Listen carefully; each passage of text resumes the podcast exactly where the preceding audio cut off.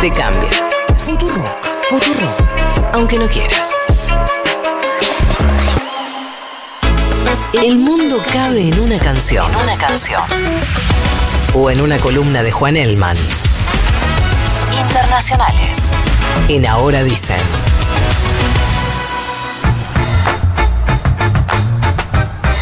Buen día, Juan Elman. Buen día, Nico, ¿cómo estás? Muy bien, quiero llevar un poco de sosiego a la población mundial. Quiero que tratemos este tema con muchísima altura, con muchísimo nivel.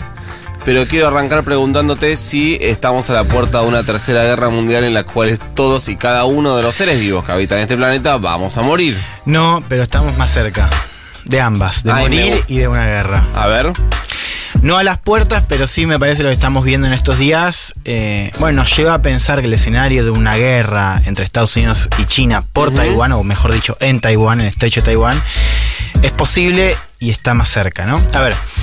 Está terminando la visita, está posiblemente esté volando desde Taiwán, eh, siguiendo su gira por Asia Nancy Pelosi, presidenta de la Cámara de Diputados de Estados Unidos, en lo que ya es la peor crisis diplomática de Taiwán, en, en el techo de Taiwán, al menos desde los 90, esta es, a mi entender, potencialmente más grave, ¿no? Algunos lo comparaban con la crisis de los misiles cubanos, ¿no? En los 60, en plena época soviética. Yo no sé si sería tan así, pero digo, para entender eh, lo grave que es o cómo se está viviendo y leyendo esto en todo el mundo. Hubo un antecedente de una visita de alguien de alto rango eh, de Estados Unidos a Taiwán, fue en 1997, cuando fue Newt Greenwich, que era presidente de la Cámara Baja en ese entonces, pero era un contexto completamente distinto. O sea, Greenwich era republicano, una administración demócrata, que era la de Clinton, no fue una visita tan publicitada y de alto perfil, de hecho Pelosi se reunió, por ejemplo, con la presidenta de Taiwán, o sea, fue una visita, no una visita de Estado, ciertamente, pero una visita donde no, no es que eh, pisó y se fue. ¿No? Claro, sí, pero en ese caso no ni siquiera representaba política y partidariamente al entonces presidente. Exacto. En este caso sí. En este caso sí, si bien es verdad que hubo algunos roces entre Biden, Biden salió así públicamente que al Pentágono no le parecía buena idea, digamos, marcando un poco de distancia, pero lo cierto es que es muy difícil de creer que si Biden se hubiese opuesto enérgicamente, eh, Pelosi no hubiese viajado, ¿no? Vos decís que Biden podría, si él hubiese tomado la decisión política de evitarlo, tiene las herramientas políticas para haber evitado el Sí. aterrizaje de Nancy Pelosi en Pero Taiwán. fíjate esto, porque acá lo que estamos viendo es que Estados Unidos un poco se metió en un callejón sin salida. ¿Por qué? A ver. Porque después, a ver, nosotros hace una semana venimos charlando de esta posibilidad, digamos, Sí. de, de que Pelosi viaje. Y eh, Xi Jinping en una llamada el jueves con Biden le había dicho, entre otras cosas, que el que se ju- el que eh, jugaba con fuego se podía quemar, digamos, ¿no? Ya alertando que Estados Unidos no tenía que ir. Con lo cual, si Pelosi no iba, muchos podrían interpretar la baja de la visita como una señal de debilidad. Claro. Con lo cual, entonces, ambas opciones en este terreno hubiesen tenido ya un riesgo potencial, ¿no? Entonces, acá se elige la de decir, bueno, a mí China no me va a decir lo que yo puedo hacer o no puedo hacer y voy a ir igual. Antes de que continúe, Juan, dos, dos cositas para, para entender. ¿Se Sí. sabe por qué eh, Nancy Pelosi decidió en este momento muy puntual Hmm. de la eh, situación eh, geopolítica hacer este viaje? A ver, eh, esta, esta gira asiática estaba prevista para abril, digamos, se, se posterga. Ya había rumores de que podía viajar. eh, este, esta fecha es, es mucho más importante porque coincide con el semestre donde el Partido Comunista Chino va a hacer su vigésimo congreso digamos, eh, anual. Y es un congreso bastante especial por lo demás porque es el congreso donde Xi Jinping va a revalidar y buscar su tercer mandato. Digamos. O sea, la fecha le suma digamos, simbolismo a, a- o, o mejor dicho, carga simbólica Claro. a, a la visita, digamos. Ahora, se combinan algunos factores domésticos. Pelosi siempre en su carrera ha sido, se ha destacado por ser abiertamente anti-China. Digamos, o sea, hay un factor ahí de liderazgo de Pelosi que ella quería ir, digamos. Pero hay que enmarcarlo en no solamente la disputa eh, que venimos viendo agudizada entre Estados Unidos y China Sí. ya hace unos años, sino concretamente lo que está pasando con Taiwán. A ver, recordemos un poco, en- entendamos eh, qué pasa, eh, o sea, cuál es la política de Estados Unidos a Taiwán. digamos. Es un principio que se conoce como ambigüedad estratégica. Ambigüedad porque en los hechos Estados Unidos adhiere formalmente a la política de una sola China, ¿no? que reconoce a Taiwán como parte indivisible del territorio chino. Bien, o sea, eh, para, para, para entender eso, Sí. hoy en términos, casi, para plantearlo casi en términos territoriales, ¿Estados Unidos reconoce a Mm. Taiwán como territorio de la República Popular de China? Sí, exactamente. O sea, reconoce que hay una sola China. Lo que pasa es que eh, a lo que Estados Unidos se opone es a que China se reunifique con los que considera su territorio, digamos. ¿Entendés? O sea, China Más o menos. a ver, eh, el, el Partido Comunista China oficialmente y sobre todo lo ha hecho más públicamente en el mandato de Xi, Sí. eh, tiene como política oficial la reunificación eventual, que básicamente es invadir Taiwán, es derrocar a este gobierno. Digamos. O sea, de- para, para que se dé la reunificación, además de Taiwán, ¿falta algo? ¿O cuando hablamos de reunificación hablamos casi pura no, es que de China Taiwán? invade Taiwán. digamos. Claro. O sea, porque hoy Taiwán tiene un gobierno, en este caso es un gobierno más abiertamente anti-China, pero digamos, la reunificación es que China invada Taiwán. Lo que dice Estados Unidos es, sí, yo te reconozco que eso es tu territorio, pero no quiero que invadas, digamos. Lo cual... El argumento de China es, ¿cómo es la cosa? Vos estás reconociendo que es mi territorio y si es mi territorio, yo no estoy invadiendo. Claro. Digamos, en términos formales. Y si mi territorio no tendría por qué tampoco Claro. darte explicaciones. ¿Por qué se le llama ambigüedad estratégica? Porque mientras Estados Unidos reconoce formalmente eso, al mismo tiempo le manda armas, le manda apoyo político y apoyo económico al gobierno de la isla, que, bueno, justamente crean ambigüedad en la situación. Y ya venimos de un año donde hace creo que ya dos meses, cuando Biden estuvo en Japón, le preguntaron, y esto fue un hito, le preguntaron si, eh, básicamente, si está dispuesto a ir a una guerra, o sea, qué pasaba si China invadía Taiwán, si Estados Unidos iba a defender a la isla. Y Biden dijo que sí. Eso ya se consideró, si querés, como estirar esa, esa idea de la ambigüedad hasta lo más posible. Claro. Y esta es, un, es otra eh, situación más donde Estados Unidos ya está tirando mucho más de la piola, ¿no? Y por eso esta respuesta de China, eh, que hoy tiene, digamos, corporalidad en movimientos militares en, en todos los puntos de la, de la isla. Digo, si vos ves el mapa, o sea, China va a estar haciendo eh, movimientos militares, incluso después de que Pelosi se vaya, o sea, ahora estos Ajá. días, bloqueando inclusive algunos puertos, haciendo ejercicios con fuego. O sea, un ejercicio militar a gran escala como no vimos en otro momento. Y te hago otra pregunta antes de seguir. Hoy no vamos a tomar unos minutos más con Juan porque es un tema muy importante lo que está pasando. Vamos a escuchar alguna voz también. Pero, Juan, ¿hay manera de eh, explicar en un minuto por qué eh, Taiwán representa lo que representa? Cómo la llegada del Partido eh, Popular, del Partido Comunista Chino al poder Mm. hizo que las autoridades chinas terminen eh, yendo a, a Taiwán. Digo, para Claro. entender por qué Sí. Taiwán es geopolíticamente tan estratégico. Sí, a ver, Taiwán se. O sea, eh, eh, em, el gobierno de Taiwán, digo, históricamente ha sido eh, donde se refugia el bando perdedor de la guerra civil china, digamos, ¿no? Una isla fuera, si querés, del, del- vemos el mapa, digo, China. Estamos hablando de años 40, ¿no? 29, claro, Sí. fines de los 40.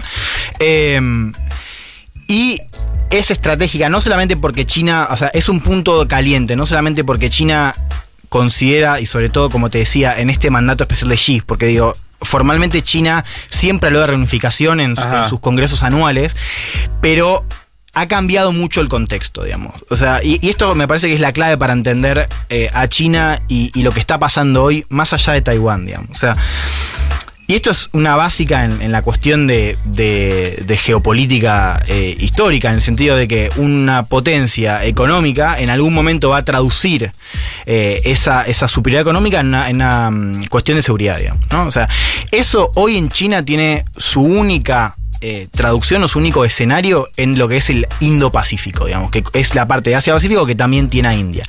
Que tiene algunos escenarios puntuales, ¿no? El tema del mar Sí. del sur chino, que es el mar donde ahí China se está proyectando navalmente.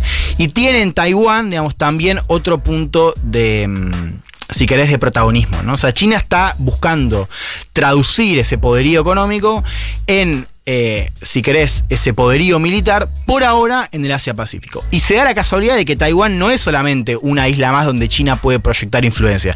Es una parte, esa, es una isla que China considera como propia, digamos, ¿no? Que tiene además el ribete simbólico histórico que es, si querés, el único territorio que ha quedado fuera de la victoria del Partido Comunista Chino en la guerra civil de los 40. Claro. Entonces se mezcla la cuestión de que China está ascendiendo en el Asia-Pacífico, con lo cual le dice a Estados Unidos, loco, si yo voy a Venezuela, vos me, vos eh, armás un quilombo bárbaro. ¿Por qué? Y bueno, porque es tu zona de influencia. Lo mismo le pasa a Rusia en Ucrania.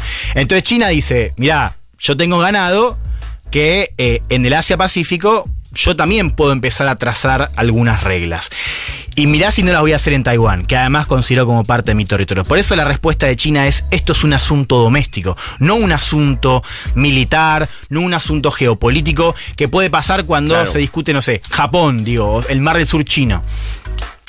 ¿Querés que escuchemos eh, para entender el tono de China y, y todo lo que está en juego? Sí. Eh, ¿Estás bien de chino vos para doblar? Yo estoy, eh, estudié En el CUI. En el CUI. Bien. Eh, vamos a escuchar a Juan Chunying, la portavoz del Ministerio de Relaciones Exteriores, con la traducción, espero que correcta, de Nicolás Fiorentino. A ver.